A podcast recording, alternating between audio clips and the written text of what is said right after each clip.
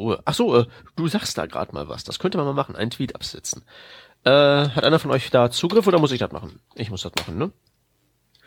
Okay, dann mache ich das eben. Äh, jetzt lädt das Ding erstmal ewig so. Und los geht's. Äh, Revision. Tippen müsste man können. 90 ist im Anflug. Es ist noch 90, oder? Okay, dann jetzt noch diesen Tippfehler beseitigen und diesen und dann kann man das ja quasi rausschicken. So, dann wollen wir mal.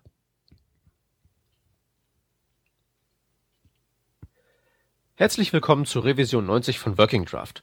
Von der Stammcrew ist heute fast niemand da, weil die alle durch die Gegend fahren und irgendwie irgendwelche Veranstaltungen besuchen und keiner kümmert sich um seinen Podcast. Ich prangere das an.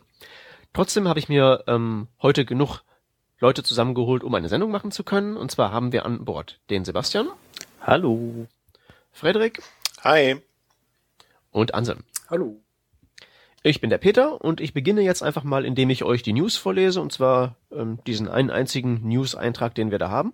Und zwar ähm, gibt es eine Spezifikation für Media Fragments, die jetzt, sofern sich das rekonstruieren lässt, Recommendation geworden ist. Da geht es darum, dass standardisiert wird, wie ein Hash in einer URL angibt, wie man in eine Stelle in einem Medium, das in eine Webseite eingebettet ist, springt. Ihr kennt das wahrscheinlich aus YouTube, dass manchmal in den Hashes Zeitangaben stehen und genau darum geht es. Es gibt es jetzt eben als fertigen Standard, also als die Stelle, wo man nachgucken kann, so sollte man es machen. Kann man auch auf andere äh, Use Cases dann übertragen.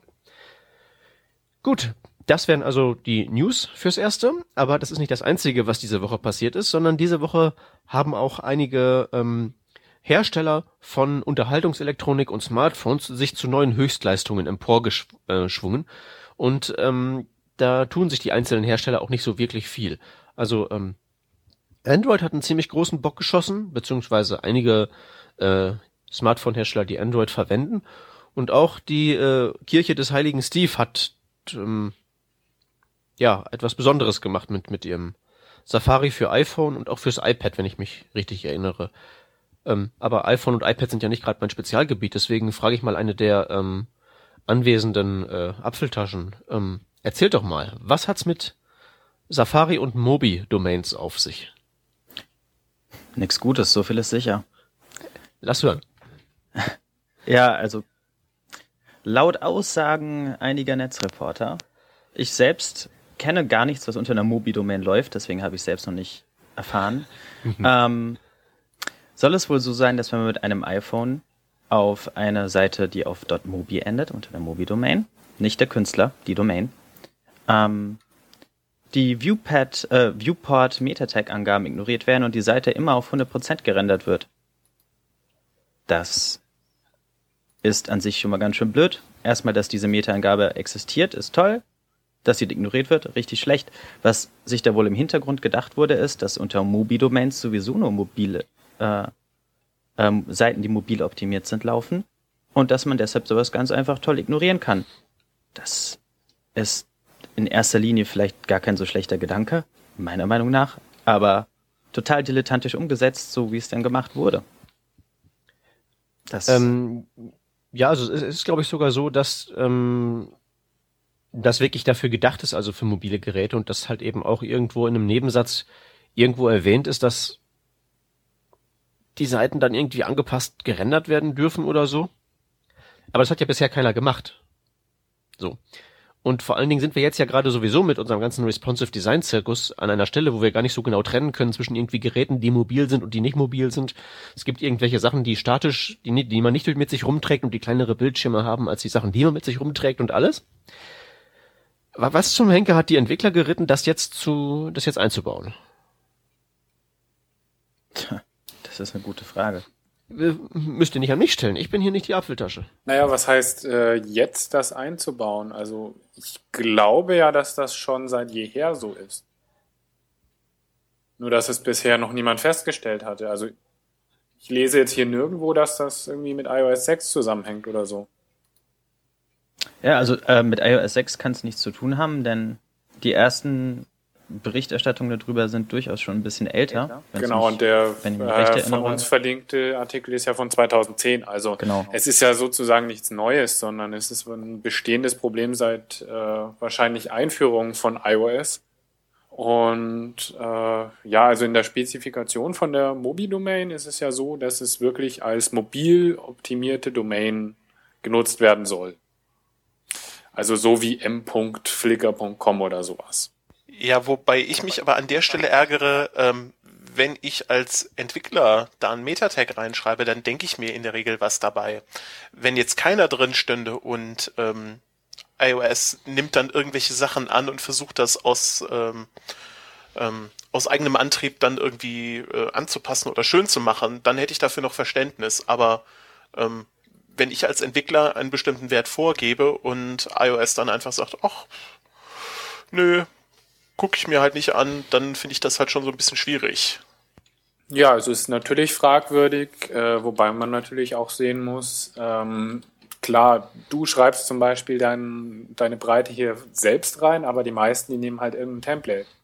Und äh, ja, wissen eigentlich gar nicht, was das Ganze da bedeutet, was sie da drin haben. Dann hoffe ich ja, dass wenigstens der Template-Schreiber sich etwas dabei gedacht hat. Ja, was ja insofern wenig hilft, wenn der, der das Template verwendet, also jetzt nehmen wir mal einfach mal das HTML5 Boilerplate, da ist ja auch äh, with is device with drin. Ähm, das nützt ja auch nichts, wenn der, der das Layout dazu baut, überhaupt nicht damit umgehen kann und äh, das ganze Layout sozusagen dadurch das zerschießt. Ja, aber also ähm, was ja dadurch vermieden wird, ähm, wenn das auf 100% skaliert wird, ist, dass äh, man nicht mehr diese Minischriften hat, sondern dass es eben lesbar ist auf dem iPhone. Ist natürlich so eine Abwägung. Ist es besser lesbar, wenn ich jetzt auf 100% bin und die Seite ist 2000 Pixel breit? Äh, natürlich nicht, weil ich dauernd scrollen muss. Aber ähm, die Schriftgröße bleibt zumindest lesbar. Also.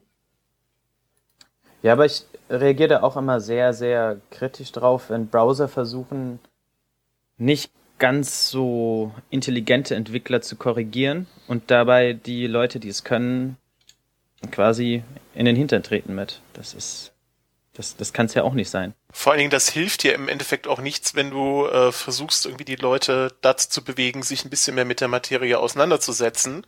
Äh, wenn man dann immer sagt, ach naja, ich als Browserhersteller, ich äh, passe dann einfach alles an, wie ich meine, dass es eventuell richtig sein könnte. Ähm, dann macht ja nachher jeder was anderes. Und ähm, da ist ja weder den Entwicklern noch wirklich dann als auch den Benutzern damit geholfen. Ja, also ich gehe mal einfach davon aus, dass das eben damals, wann auch immer das war, 2009, 2010, ähm, Sinn gemacht hat. Damals muss man ja auch sagen, dass äh, wenig von Responsive Web Design oder sowas noch bekannt war. Ähm, und dann wurde es einfach vergessen oder nicht mehr rausgenommen. Also ich denke, es hat damals Sinn gemacht oder vielleicht Sinn gemacht, wer weiß das schon, ähm, heute würde ich es eigentlich auch nicht erwarten. Ähm, von dem her, ja, soll man sagen. Also sollten sie rausnehmen natürlich. Also das Problem, was ich halt damit insgesamt habe, ist eher, ähm, das ganze Thema Responsive Design ist ja momentan eher noch so ein Minenfeld. Da wird ja immer noch ganz viel dran rumgebastelt und äh, da ist ja sowohl die WattWG als das W3C als auch die Browserhersteller und irgendjemand hat dann immer irgendwelche Ideen und, und bastelt irgendwas rum. Das wirst du ja sicherlich kennen, Anselm. Du bist ja mit dem Responsive Images da äh, unterwegs. Ähm, das finde ich manchmal nicht so ganz zielführend. Also für den Endentwickler, sag ich mal. Weil ja, jeder bastelt irgendwie sowas vor sich hin und dann muss man sich irgendwie drauf einstellen, aber im Endeffekt macht jeder doch wieder alles anders, sodass die Leute dann auch irgendwie sagen so, ah, responsive Design, alles Mist, äh, funktioniert da doch irgendwie in den Hälfte der Browser nicht vernünftig oder also man muss halt irgendwas haben, worauf man sich verlassen kann. Ja, also man muss jetzt mal sagen, das sowas kann natürlich dann auch einfach wieder ähm, dazu führen, dass Leute dann ganz coole Sachen machen, wie äh, auf der Serverseite irgendwelche User Agents auslesen, um sich dann daraus rumzudengeln. Und da wollen wir ja nun nicht mehr hin. Ja, das ist leider momentan immer noch so mit das, was man ja als Fallback zumindest irgendwie machen muss, wenn man dann ähm, vernünftig damit arbeiten will. Äh, Gibt es eigentlich eine Möglichkeit, dieses Verhalten von iOS irgendwie zu überstimmen oder so? Also ihm den Viewport sozusagen einzuprügeln, den man möchte, oder ist man mit einer Mobi-Domain dann automatisch auf Autopilot und kann nichts machen? Also so wie das jetzt aussieht aus den, aus den Artikeln und aus der Berichterstattung, sehe ich da keine Möglichkeit, wie man das irgendwie überschreiben kann. Der Witz ist ja zumindest, was zumindest der äh, PPK rausgefunden hat, ähm, dass diese Implementierung für das iPad auch sogar noch verkehrt ist. Also dass man noch nicht mal sagt, okay, ähm, wenn ich das umsetze, dann mache ich das für iPhone und iPad identisch, sondern da werden auch noch handverdrahtet äh, falsche Werte nachher ähm, reingedengelt. Interessant ja auch zu sehen, dass das Ganze so anscheinend wirklich auch im, im WebKit Core drin ist und ähm,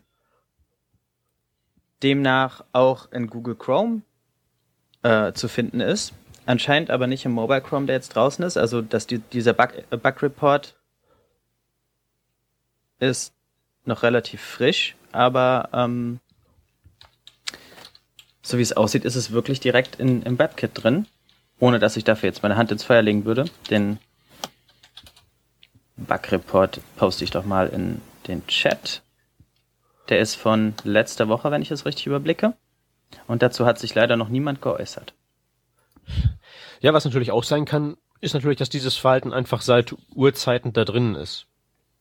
Also bei WebKit ist es ja so, das ist ja nicht irgendwie so ein Softwarepaket, sondern das ist ein Haufen Module. Und jeder Browsersteller kann sich ja, ja seine eigene, seine eigenen, seine eigene Geschmacksrichtung im Prinzip customizen, indem man da hier einen Teil rausnimmt, da einen Teil reinsteckt. Jetzt kann es natürlich sein, dass irgendwie dieses Ding drin ist seit äh, ähm, uralten KHTML-Zeiten. Weil man damals vielleicht noch dachte, aus Mobi-Domains wird mal irgendwie was.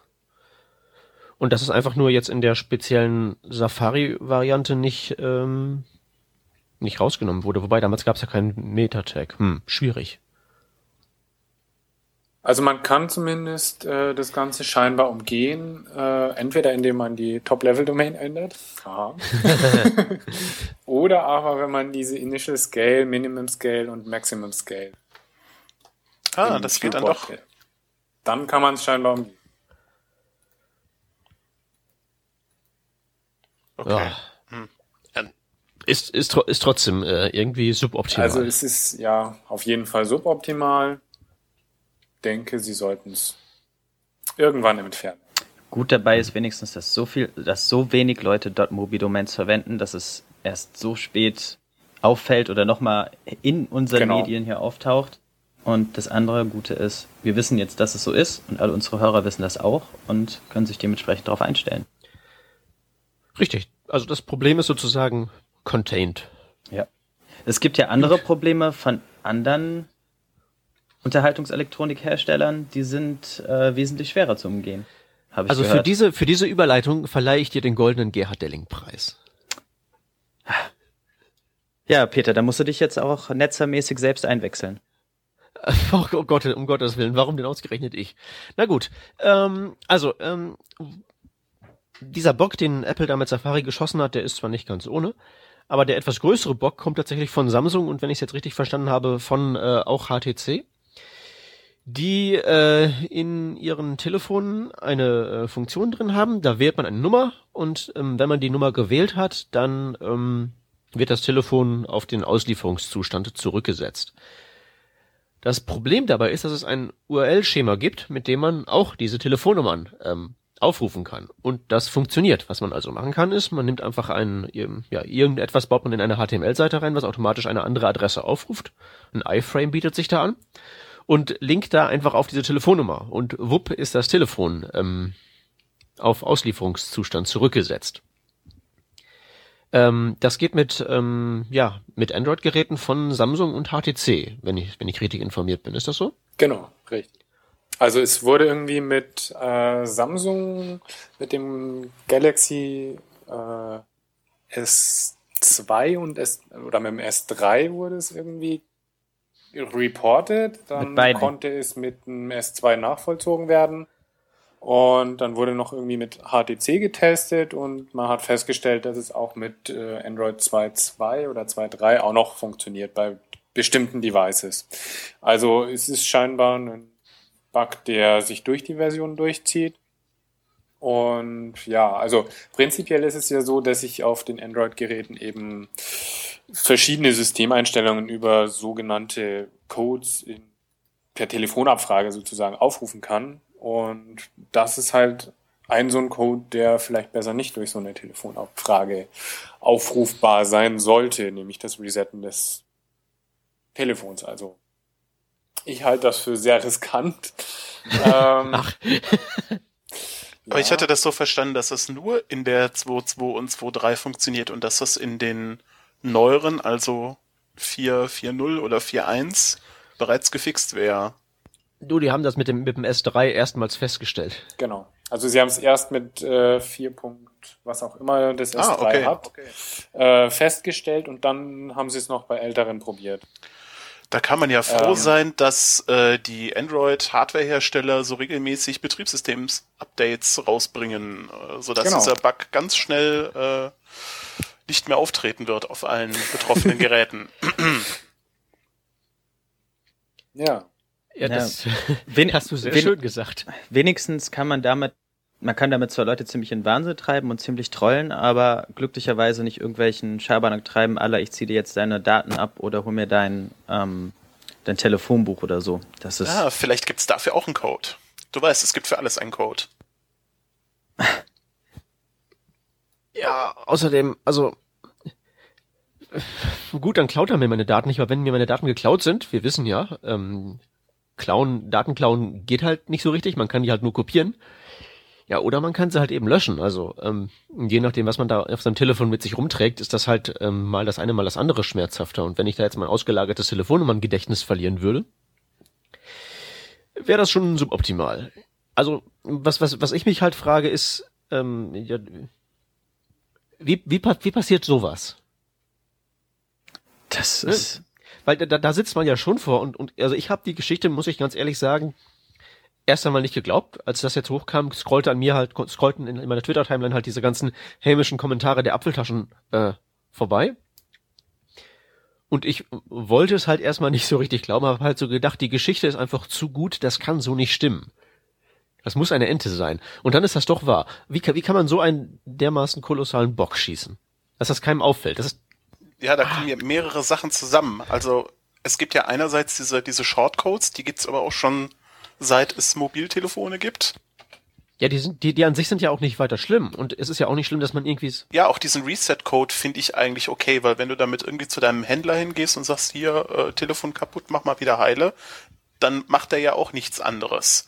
Ähm, auch dass es dieses Telefonprotokoll gibt, ist eine praktische Sache, aber eigentlich sollte es halt nicht möglich sein, an der Stelle mit dem Telefonprotokoll auf lokale Shortcodes zuzugreifen. Ganz genau. Ja, also ich, ich, ich wette mit euch zumindest, ich meine, diese Shortcodes sind hier sicherlich herstellerspezifisch.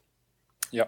Und da irgendwie eine Blacklist aufzusetzen, dürfte jetzt auch kein Hexenwerk sein. Und mm, so Firmen. Also Apple schafft das ja auch durchaus. Also du kannst ja da genau das Tell-Protokoll verwenden, um Leute anzurufen. Ähm, das greift aber in dem Fall halt einfach nicht auf diese sozusagen Core-Funktionalitäten zu sondern das hat halt nur die Möglichkeit, irgendeine Telefonnummer anzurufen. Kann ich, also kann ich denn, du kannst nicht. Ja, Moment. Ja, Moment, kann ich denn da wirklich, wenn ich jetzt ein iFrame in der Seite einbaue mit dem Protokoll, kann ich dann einfach so anfangen, Leute anzurufen, während ich mit dem Safari surfe auf meinem Telefon? Ich glaube nicht. Nein, das geht nur mit nicht. Benutzerinteraktion. Also, du kriegst ja sowieso natürlich ähm, bei iOS erstmal nur den Screen und dann heißt es anrufen oder nicht anrufen. Genau. Also du kriegst die Nummer angezeigt und dann kannst du auf Anrufen klicken. Okay. Genau. Also prinzipiell ist das ja auch sinnvoll, dass diese, ähm, diese, ich sag's jetzt mal, Hashcodes äh, per se im Telefonprotokoll unterstützt werden, weil es gibt ja auch genug ähm, Telefonnummern, wo man dann auch irgendwelchen so Dial-Robots landet, bei irgendwelchen Hotlines, dass ja, ja. man die, diese Sachen direkt hinten angeben kann. Ähm, was man bräuchte, ist halt so, so eine Art äh, Localhost-Filter. Also dass davor halt wirklich eine Nummer hängen muss und ähm, dass man da nicht auf dem eigenen Gerät rumoperieren kann. Ja, wie gesagt, eine, Black, eine Blacklist wird einfach reichen, wo die Hersteller ihre Codes drin pflegen und gut ist. Ja, ja, das ist gar nicht die Frage, wie man das technisch in den Griff kriegt. Nur, was ich mich halt frage, ist, warum haben die eigentlich, haben die überhaupt irgendwelche Leute da bei sich sitzen, besagte Hersteller, die sich um Sicherheit scheren? Weil das wäre doch, also wenn, wenn, wenn, wenn man sich das so anguckt, das ist doch eigentlich viel zu offensichtlich. Wenn die da irgendwen haben, der da einfach nur äh, versucht, das eigene System aufzumachen. Nee, das ist So überhaupt ein- nicht offensichtlich. Ähm, ich glaube nämlich, dass das Problem darin liegt, dass irgendwie zwei Entwickler diese ähm, Codes schreiben und die Telefonfunktion und dann gibt's die Leute, die den Browser schreiben. Und die zwei oder die Teams kommunizieren ja überhaupt nicht untereinander, wenn ich das richtig sehe, also wie es in den meisten Firmen eben so ist. Und äh, der eine denkt nicht an das andere und denkt sich nur, hey, ich kann die Telefonfunktion nutzen, der andere denkt, okay, lassen wir ihn nutzen, passt. Das ist ja auch der Grund, warum es diese Also- ganzen XSS-Probleme Ja. äh, Probleme gibt. Da hat halt auch irgendjemand gesagt, da kommt ja kein Mensch drauf, dass man da, wenn man kryptische Dinge äh, eingibt, auf einmal JavaScript ausführen kann. Bis es halt mal Ja. jemand gemacht hat. Ja, da, da denken die Entwickler wahrscheinlich auch gar nicht dran. Also Ja, es ist ja auch nicht nur Sache der Entwickler. Also normalerweise Ja, muss es ja es dann auch halt- Sicherheits- und Testteam, Testteams Ja. geben, die sich dann genau um solche Fälle kümmern und das im besten Genau, Falle automatisiert abtesten. gut, aber wie wir ja alle wissen, ähm, solche Testteams oder so gibt's ja leider sowieso viel zu. Wird ja Geld kosten, kann man nicht machen. Genau. Ja, Also ist ja auf jedes Produkt eigentlich ummünzbar. Du weißt ja, das ist, das ist ja genauso wie mit äh, ähm, Passwörtern in Datenbanken. Da kann ja nie was schiefgehen. Ne? Das haben wir alle gesehen. Also, what could ever possibly go wrong? Ja, ja, Moment mal, nur, nur weil, nur weil das hin und wieder schief geht, ist das noch lange keine, noch lange keine Entschuldigung, weil da ist ja nun, es ist ja nun klar, dass das, also so, so, sofern halt, sofern halt irgendwer es hinkriegt, das nicht zu verbocken, und das wäre in diesem Fall eben im Bereich der Smartphone-Hersteller Apple, haben die anderen da keine Entschuldigung, finde ich. Das soll ja auch keine Entschuldigung sein, es ist halt nur äh, dasselbe Symptom an der Stelle. Hm. ja, aber das ist. Gibt es denn schon irgendwelche Aussagen, wann Fixes kommen, die das beheben? Habt ihr dazu was gehört? Also ich vermute ja zum Beispiel, dass jetzt für ein 2.x Versi- äh, Telefon von HTC oder wem auch immer keiner mehr kommt. Also wenn jetzt, wenn Hersteller dazu nichts anbieten, dann sind die für mich aber auf Lebenszeit gestorben. Die bieten da grundsätzlich keine, nichts an, weil diese Hersteller, wie du, die du da nennst, sind Telcos. Die wollen ihren Vertrag, die wollen ihren Vertrag da ähm, ähm, verkaufen. Also das ist ja auch nicht die einzige Sicherheitslücke, die besteht bei Android, sondern es sind zigtausende und die werden alle nicht gefixt. Also Ja, das sind ja eben nicht nur die Telcos. Also ich meine, so gesehen ist es halt das sicherste, wenn du ein Google Phone kaufst, weil da kriegst du die Updates. Und das ist das einzige Gerät, was zeitnah auch Sicherheitsupdates kriegt. wenn du nicht selbst darum hacken möchtest. Wenn du es nicht selber routen willst äh, und so weiter und so fort, ja, yippie. Aber da muss man, naja, also das ist. Ich, ich meine, es ist, ist mir schon klar, dass diese, dass diese Rückschaltcodes wahrscheinlich aus der Firmware kommen und das wahrscheinlich noch nicht mal sogar was mit dem Betriebssystem zu tun hat, sondern ähm, dass das wirklich zwei komplett verschiedene Layer sind und dass natürlich alles auch von diesen, neben dem Betriebssystem sicherlich auch äh, von Drittanbietern eingekauft wird, von den großen Telco-Unternehmen, die dann diese Telefone raushauen oder Unterhaltungselektronikunternehmen. Ich meine, die werden ja wahrscheinlich selber keine Leute da sitzen haben, sondern werden das alles auch schön auslagern. Aber naja, das, das, das gerade bei so, einem- bei so einem großen Bug, der dann auch durch die Medien geht und Heise etc., dass dann nicht mal wenigstens irgendwie eine Ankündigung kommt, ja, wir machen was, zumindest für die Vierer-Systeme, das ist dann schon ganz schön schwach. Naja, was heißt, was heißt machen nicht? Ich, also wahrscheinlich, wie du sagtest, kaufen die all ihr Zeug extern ein und die haben einfach niemanden so zur Hand aus dem Stand, der das machen könnte. Die haben nicht ihre Softwareentwicklungsabteilung, wo die halt sagen könnten, Jungs, macht mal jetzt ein paar Minuten Pause mit dem Update für die nächste Version, fixt mal erstmal das hier. Und rollt das dann raus. Sowas haben die wahrscheinlich gar nicht. Die ganze Struktur fehlt da wahrscheinlich.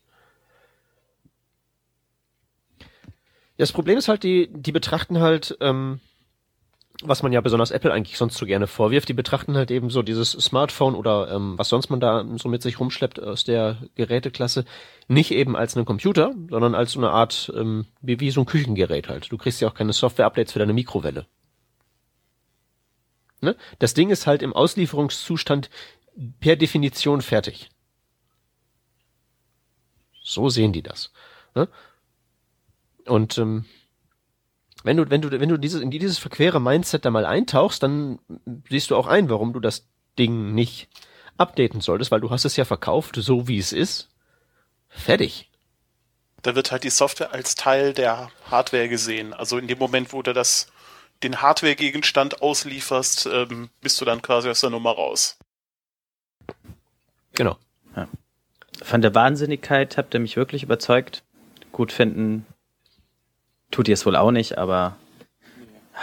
Nee, es gibt, es gibt, es gibt da auch einen, ähm, einen ähm, also zu diesem ganzen Problemkomplex, der betrifft ja noch mehr als nur jetzt eben äh, Android-Telefone, die keine Updates kriegen, sondern eben zum Beispiel auch ähm, iOS-Geräte, die man, ähm, wo die Software halt relativ ähm, abgeschlossen ist und man nicht einfach so beigehen kann und mal eben das Ding routen kann.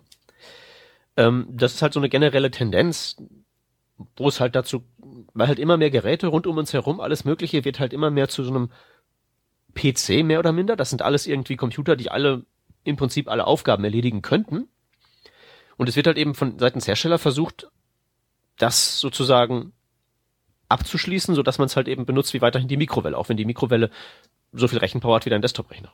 Ja, es ist in dem Sinne ja nicht mehr ein PC, sondern es ist ja wirklich nur noch eine, eine festgelegte Appliance. Äh, Appliance ist genau das richtige Wort, genau. Also da schreibt ja auch der Cory Doctorow, schreibt ja in, äh, auf Boing zum Beispiel regelmäßig äh, Artikel drüber, dass das ja eigentlich ziemlich kacke ist. Und ähm, ja, dass die Leute sich aber auch immer mehr dran gewöhnen. Also, ähm, dass das halt so, so ein Convenience-Ding ist, aber ähm, auch immer mehr so das Wissen dahinter verloren geht, was man mit den Dingern halt irgendwie noch machen kann.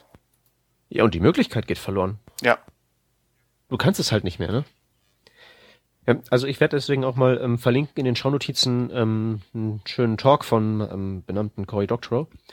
Hatte auf dem äh, letzten, glaube ich, ähm, Chaos Communication Congress ähm, gehalten, The War on General Computing, wo es halt eben ja, genau, genau darum den geht. meine ich. Ja, und das ist halt, und dieses Sicherheitsproblem hier ist halt eine Ausgründung im Prinzip von dem ganzen Problemkomplex.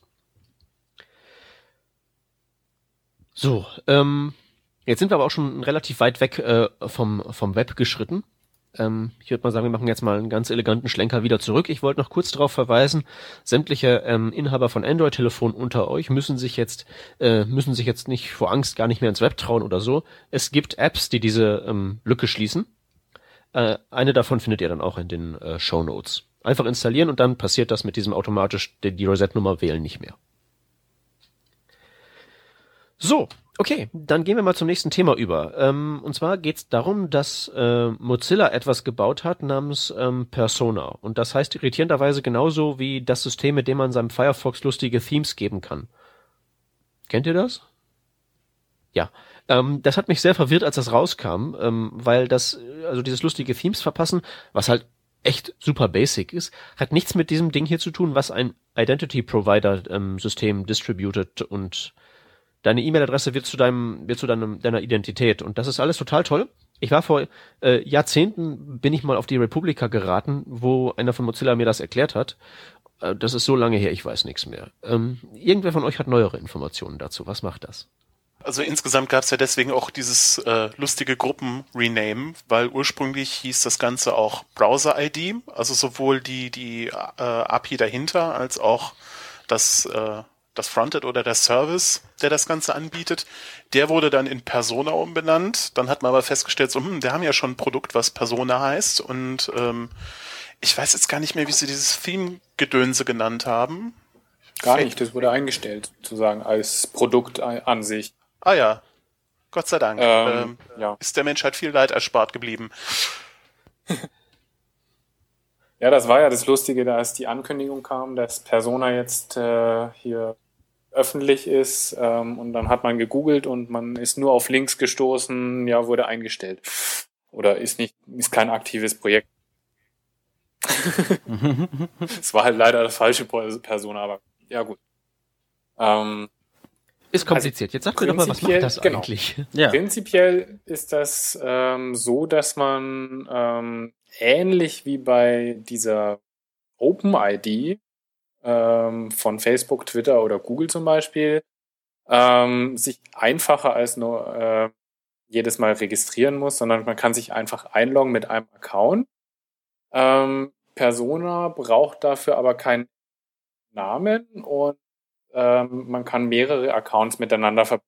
Also ich kann jetzt zum Beispiel meinen Google, Twitter und Facebook-Account unter einer Persona-ID äh, verstecken, statt dass ich jetzt immer drei IDs hätte. Das jetzt mal so grob umrissen.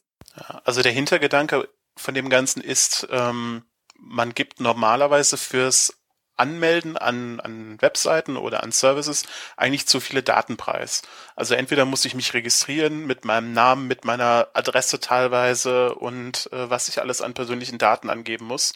Oder ich mache das über einen Facebook Connect, muss aber die gesamten Daten bei Facebook äh, hinterlegen, wo dann ähm, die Webseite, die dieses Facebook Connect nutzt, ähm, auch drauf zugreifen kann. Und ähnliches natürlich dann auch bei, bei Twitter oder anderen Dienstleistungen. Und ähm, da haben sich die Jungs von Mozilla einfach gedacht, okay, wir brauchen nur eine E-Mail-Adresse, die muss gültig sein, da muss kein richtiger Name dahinter sein oder irgendwas, es kann eine anonyme Adresse sein, plus ein Passwort. Und wenn die E-Mail-Adresse halt übereinstimmt, ähm, bin ich angemeldet dann kriege ich halt ganz normal wie bei, bei OAuth oder bei äh, ähnlichen Systemen, gibt's dann halt einen entsprechenden Token zurück und ähm, ich muss mich dann halt nicht bei den gesamten Seiten immer mit meinen persönlichen Daten komplett registrieren, sondern das Einzige, was die von mir haben, ist halt eine im Zweifelsfall Wegwerf-E-Mail-Adresse. Genau, und das Schöne dran ist ja eigentlich, dass ich auch nur noch einen Datenbestand habe und äh, nicht zehn verschiedene E-Mails, die ich dann durchgehen muss, weil ich nicht mehr weiß, äh, mit welcher ich mich eigentlich dort registriert habe. Das hört sich alles an wie OpenID. Ähm, OpenID ist aber ja festgelegt auf, ähm, also die ist ja nicht im Browser hinterlegt. Ja, das stimmt. Dies, das ist ein äh, serverseitiges Genau, und System. Persona ist ja ein ähm, clientseitiges System sozusagen. Also ich hinterlege Okay. im Browser meine ID, diese E-Mail eben, die ich ähm, verifiziert habe. Und ähm, dann meldet sich der Browser, wenn möglich, direkt an bei diesen Portalen und fertig sozusagen. Das ist also ein Also Browser-Feature. Genau, es gibt dazu eine ähm, API, glaube ich, äh, mit der man dann einfach diese Autorisierung auf der Webseite einbauen kann. Ja, man muss dazu übrigens noch sagen, äh, Persona ist nicht der neue Name von Browser ID. Browser ID, so heißt weiterhin dieses offene Protokoll.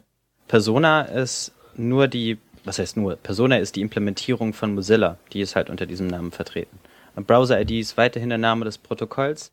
Auch wenn in den, äh, in den Richtlinien steht, dass ähm, Browser ID äh, niemals auftauchen sollte in der Kommunikation mit Endkunden.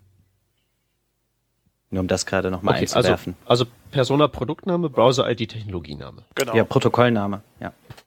Okay, gut. So, ähm, das heißt, auseinandergetüdelt haben wir das jetzt soweit. Das ist also so eine Art OpenID, nur das legen wir halt im Browser ab. Und obendrein gibt's noch eine, ähm, einen, ja, einen Polyfill quasi, sodass man das heute schon benutzen kann, auch ohne Browser, richtig? Ja, das, das, du spielst auf den Identity Provider an. Genau. Der Identity Provider, der unter login.persona.org zu erreichen ist, ähm, agiert quasi als Polyfill, als Fallback ähm, für die Browser-ID-Authentifizierung äh, für ähm, E-Mail-Provider, die das noch nicht unterstützen, was momentan, also ich kenne noch keinen, also was momentan noch keiner sein dürfte. Hm. Das war auch damals das, was, ähm, also als ich diesen äh, Talk gehört habe von den Mozilla-Menschen, ähm, das, was an dieser Lösung halt wirklich so aussah, als könnte das was werden. OpenID ist halt, ähm, also ich denke, man kann sagen, das ist halt total gescheitert, weil es halt so kompliziert war und weil es halt irgendwie so keinen Migrationspfad gab von dem, wie es halt jetzt ist, mit tausend Accounts überall, wo man sich alles separat anmelden muss, zum Endzustand, alles ist halt da zentral abgewickelt. Und hier gibt's halt dank dieser Identity Provider, sozusagen diesen Proxy für eben, wie gesagt, diese E-Mail-Provider, die das noch nicht nativ unterstützen. Da gibt's halt eben einen Migrationspfad, wie also tatsächlich dieses Ding Realität werden könnte. Also es halt keine so alles oder nichts Geschichte ist. Das finde ich halt sehr elegant an der, an der Sache. Also ich glaube, das könnte was werden. Ja, Ihr nicht? Ja, doch, definitiv. Also ich begrüße es und ich hoffe. ich hoffe es. Ja. Okay. Wir sind alle Weil- voll der Hoffnung. Das finde ich schön. Das ist gut. Also ähm, der ein oder andere mag sich halt jetzt fragen, Moment, wenn jetzt meine E-Mail-Adresse zu meiner Identität quasi wird, weil das ist ja letztlich das, worauf es hinausläuft, ähm, habe ich da nicht ein gewaltiges Problem, wenn irgendwelche Hacker meinen E-Mail-Account aufmachen?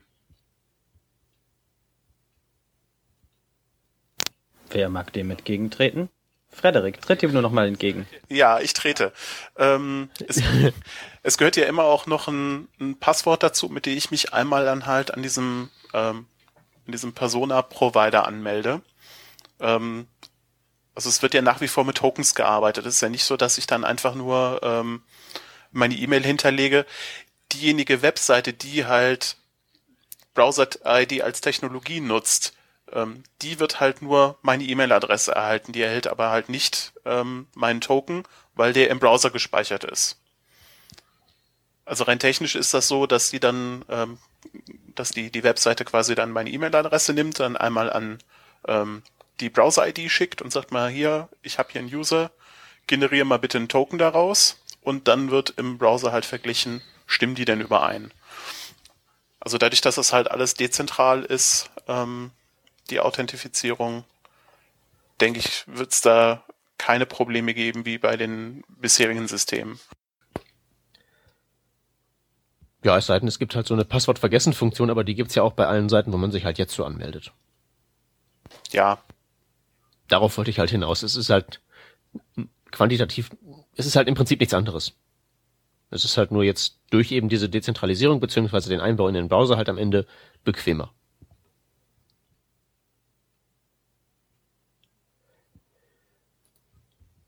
Ja, okay, dann würde ich sagen, lassen wir es dabei, finden wir gut. Ja. Dann können wir jetzt ja so langsam mal elegant zu Themen überschwenken, die wir nicht so gut finden. Was, ihr, ihr lacht so. Ähm, ich ich, ich, ich frage einfach mal so in die Runde. Ähm, JavaScript. Können wir ja alle, kennen wir ja alle. Finden wir auch alle gut, oder? ja. Ähm, das, das, das, nee, wollen wir uns mal nicht vorgreifen. Aber wenn es jetzt irgendwie so ein, ein Feature gäbe, das ihr unbedingt äh, nachrüsten wollt. So, wo ihr, wo ihr sagt, das fehlt jetzt so richtig, was wäre das?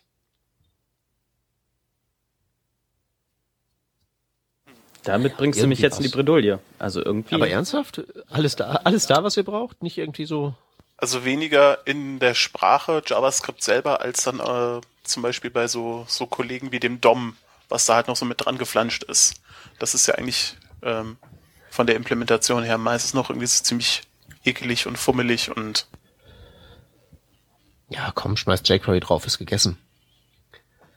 das ist ja der Grund, warum es dann so Dinge wie, wie jQuery gibt, weil ja die, die Implementation dahinter nicht so wirklich toll ist. Aber wenn du nur rein, also rein JavaScript als Sprache ohne den gesamten Browser-Kram drumherum, ähm, Type of Null Object und so, findest du alles toll?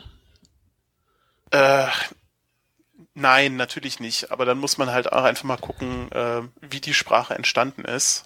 Ähm, also da möchte ich mal sehen, wer, wer von uns irgendwie in zehn Tagen so der Schöpfungsmythos ähm, eine komplette Programmiersprache erstellt.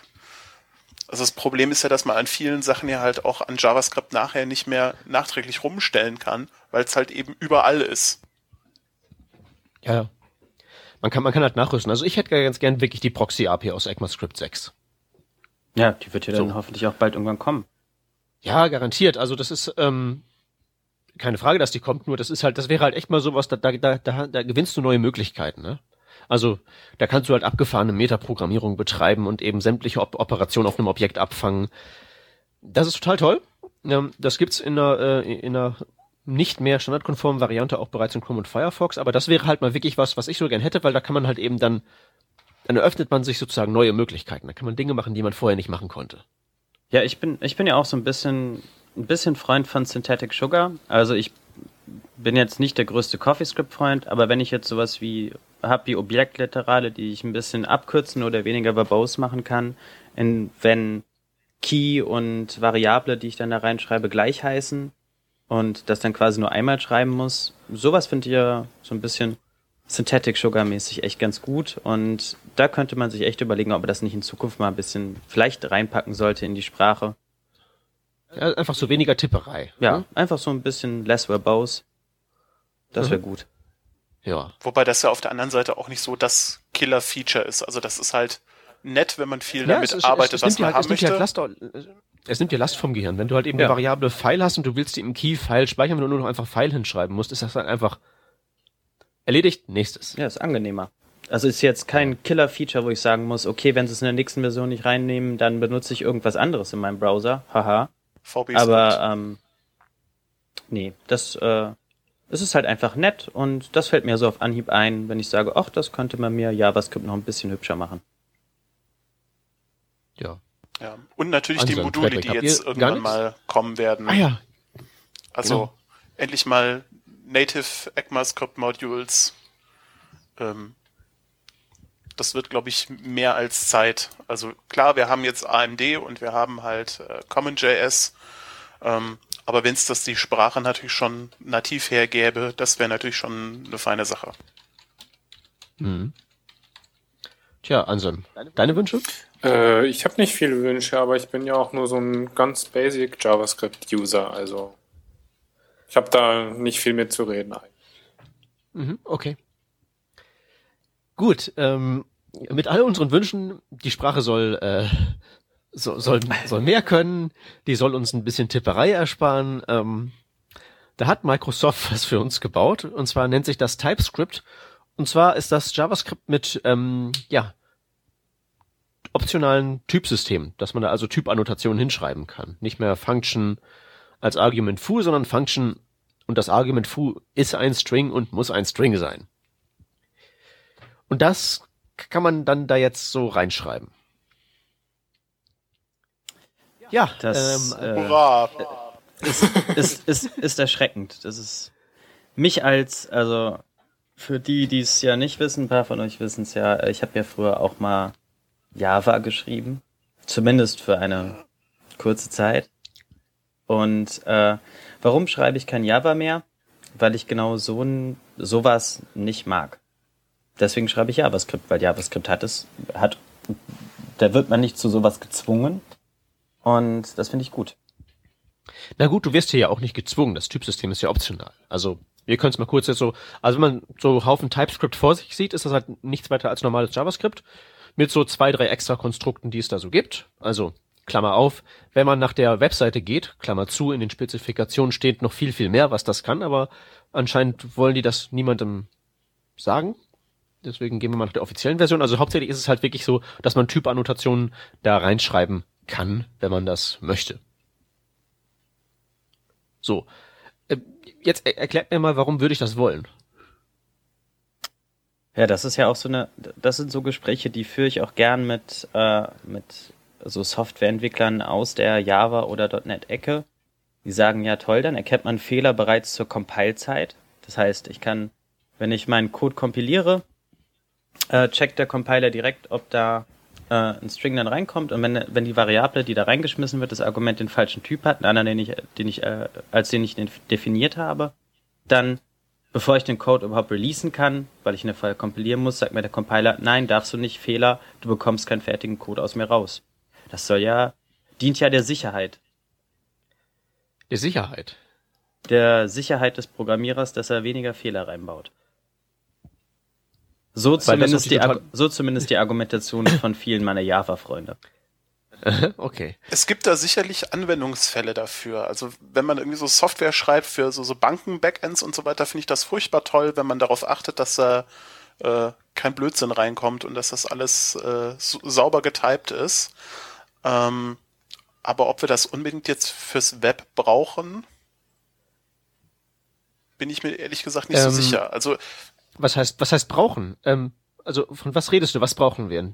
Typannotation oder was? Weil wenn ich jetzt mein JavaScript angucke, wenn ich jetzt das hier im Editor aufmache, dann ist das de facto statisch typisiert.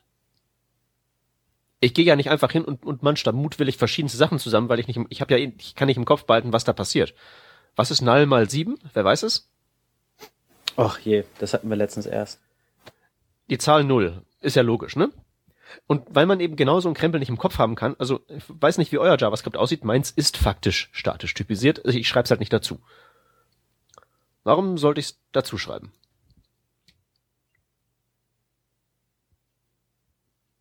Tja, und da hast du deine Antwort. Es gibt keine. du, ich glaube, das ist einfach für Leute wie die eben Java entwickeln und äh, jetzt einfach toll damit auch JavaScript schreiben können. Jetzt einfach, jetzt einfach eine neue Sprache erfinden, damit genau. man sich nicht umgewöhnen muss. Ja. Ja, aber sowas hat. Gab's doch schon oft genug, also. Aber Peter, in deinem Beispiel ist es ja nicht statisch typisiert, sondern es wird ja dann dynamisch äh, umgewandelt, je nachdem. Also wenn du null mal sieben mm. machst, dann ist es ja, ja keine. Null mal sieben ist ja mit, das ist ja genau das, was ich eben nicht tue weil ich nicht im Kopf haben kann, was da rauskommt. Deswegen ist faktisch bei mir alles statisch, statisch typisiert, weil wenn ich irgendwo eine Variable initialisiere und das fängt halt an mit einem String, dann bleibt das auch bis zum Ende des Programms ein String und da wird halt nicht auch irgendwie eine Zahl rein addiert oder so. Jedenfalls nicht ohne vorher deutlich kenntlich zu machen oder die Zahl vorher in einen String umzuwandeln. Ach so, meinst du das? Ja, klar. Also. Ne? Das ist, das, das, das ist theoretisch wäre das dynamisch. Faktisch ist es, ist es aber statisch, weil ich erstens da nicht beigehe, weil ich eben auf meine Typen achte. Und zweitens, wenn ich das mache, geht ja auch die JavaScript Engine hin und macht das statisch. Ne? In ihrer internen Optimierungsroutine. Ja gut, also es ist natürlich, äh, das passiert ja schon, das ist ja so ein Performance-Ding, ne? Genau. Aber ich meine mich zu erinnern, dass Microsoft ja jetzt, würde ich mal sagen, nicht der erste ist, der mit, äh, mit einer Sprache hantiert, die nach JavaScript kompiliert und äh, statische Typisierung mitbringt. Also es ist ja jetzt nicht die tolle News, dass, dass man das machen kann, denn da gibt's ja zum Beispiel sowas wie Dart, was es auch kann. Ähm, es ist du, jetzt du halt weißt, von wie viele Millionen Zeilen Code da rauskommen. Ja, das ist. Das, das, das jetzt ernst zu nehmen, würd, da würde ich mich jetzt schwer tun mit dann lass mal Dart weg, aber da gibt's dann noch irgendwie ein ganzer Sack voll anderer ähm, Sprachen, die genau das tut.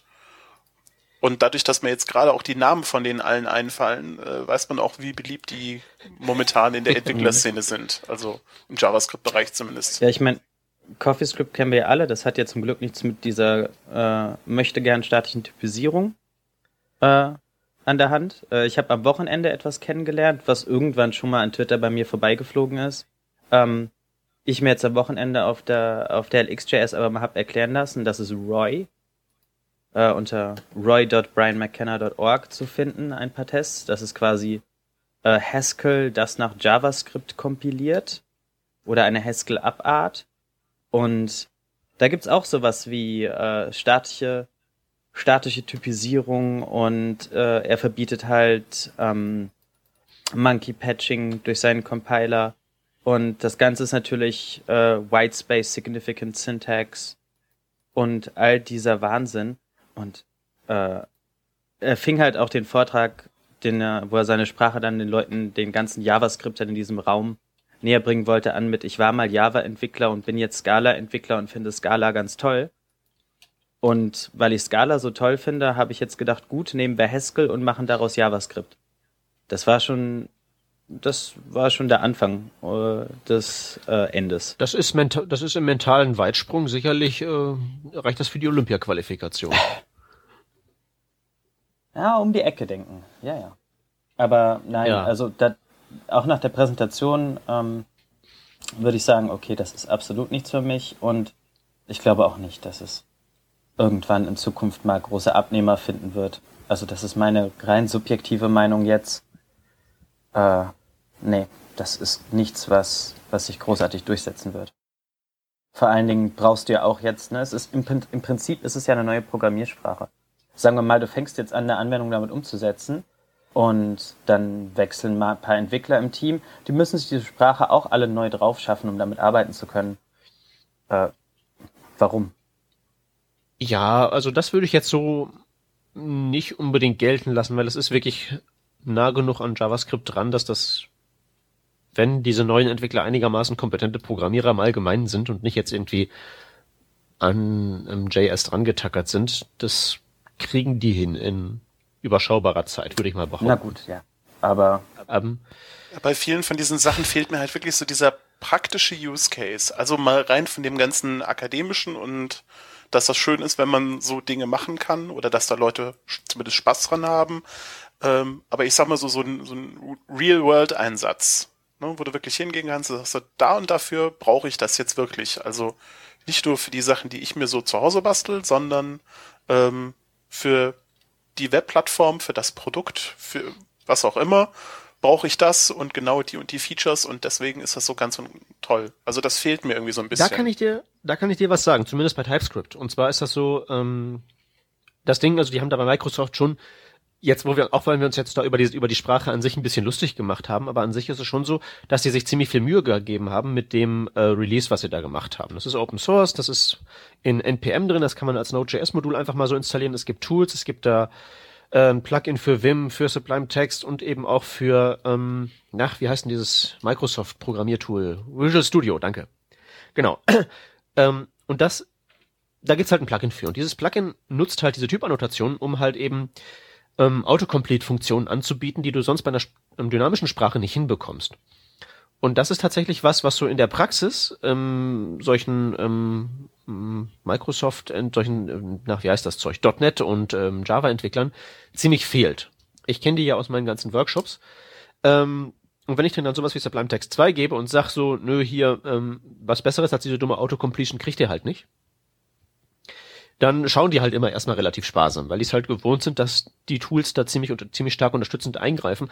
Und das kriegt man halt eben tatsächlich nicht hin, ähm, ohne ähm, so diese Typannotationen. So sagt man mir das jedenfalls.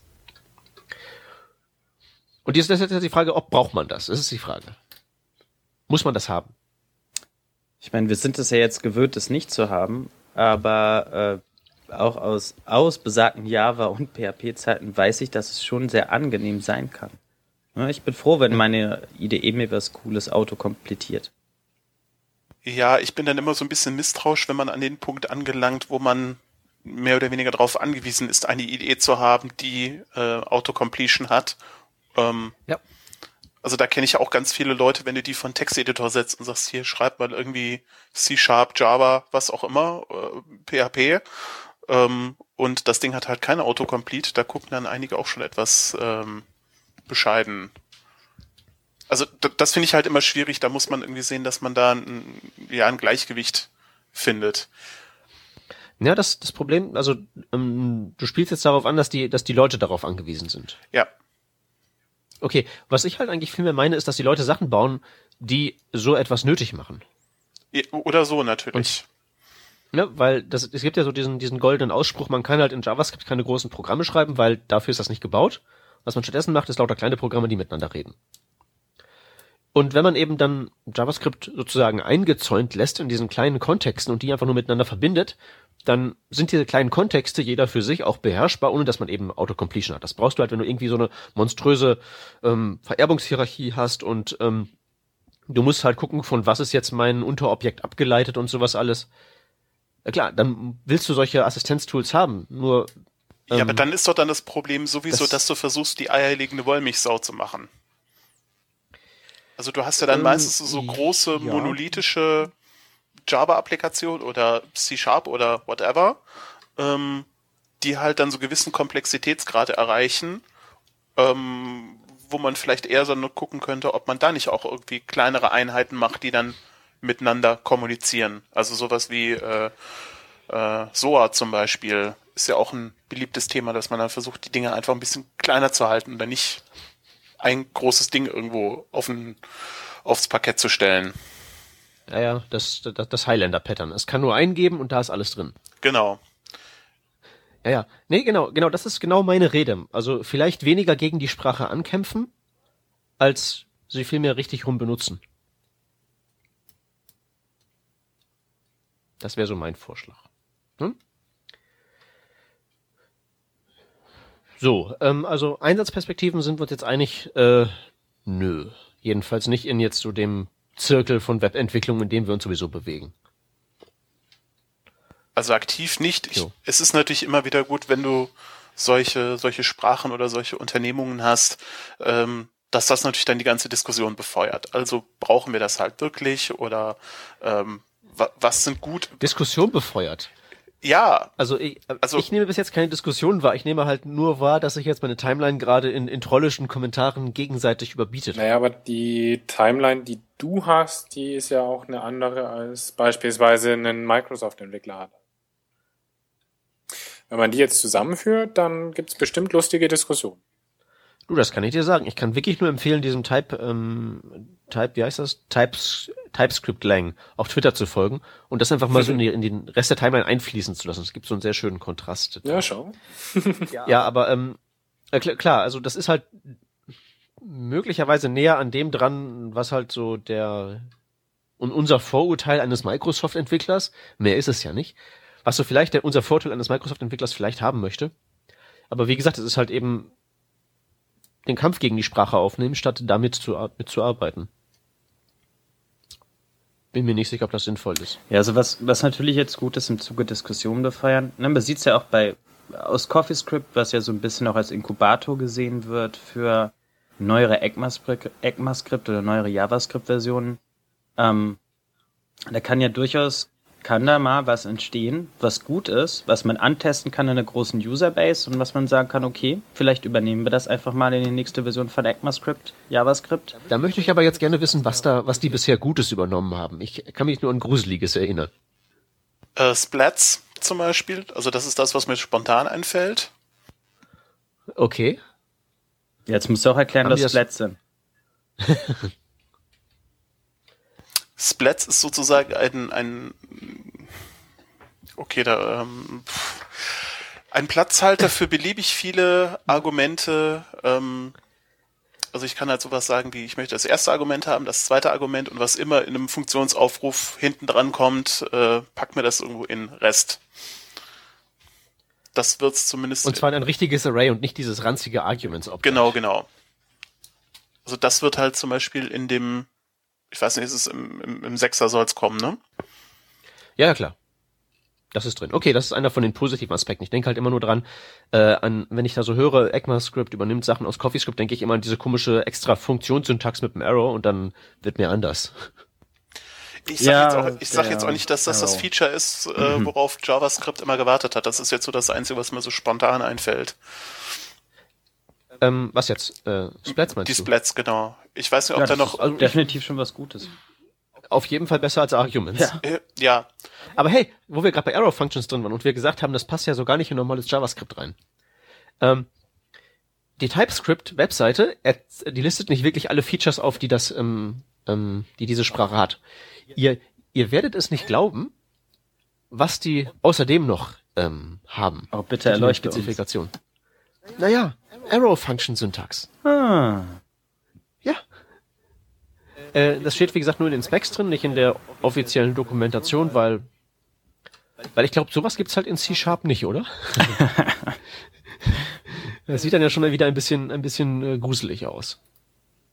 tja. Gut, also über das kann man sich wirklich streiten. Aber, ah ja, da sehe ich es, glaube ich auch. Genau.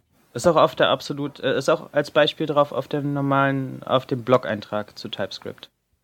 Wenn man genau Ja, der ist ja hinschaut. nicht auf der Webseite. Ja, ja, im Blog-Eintrag, nicht auf der Webseite. Ach so, ah, okay.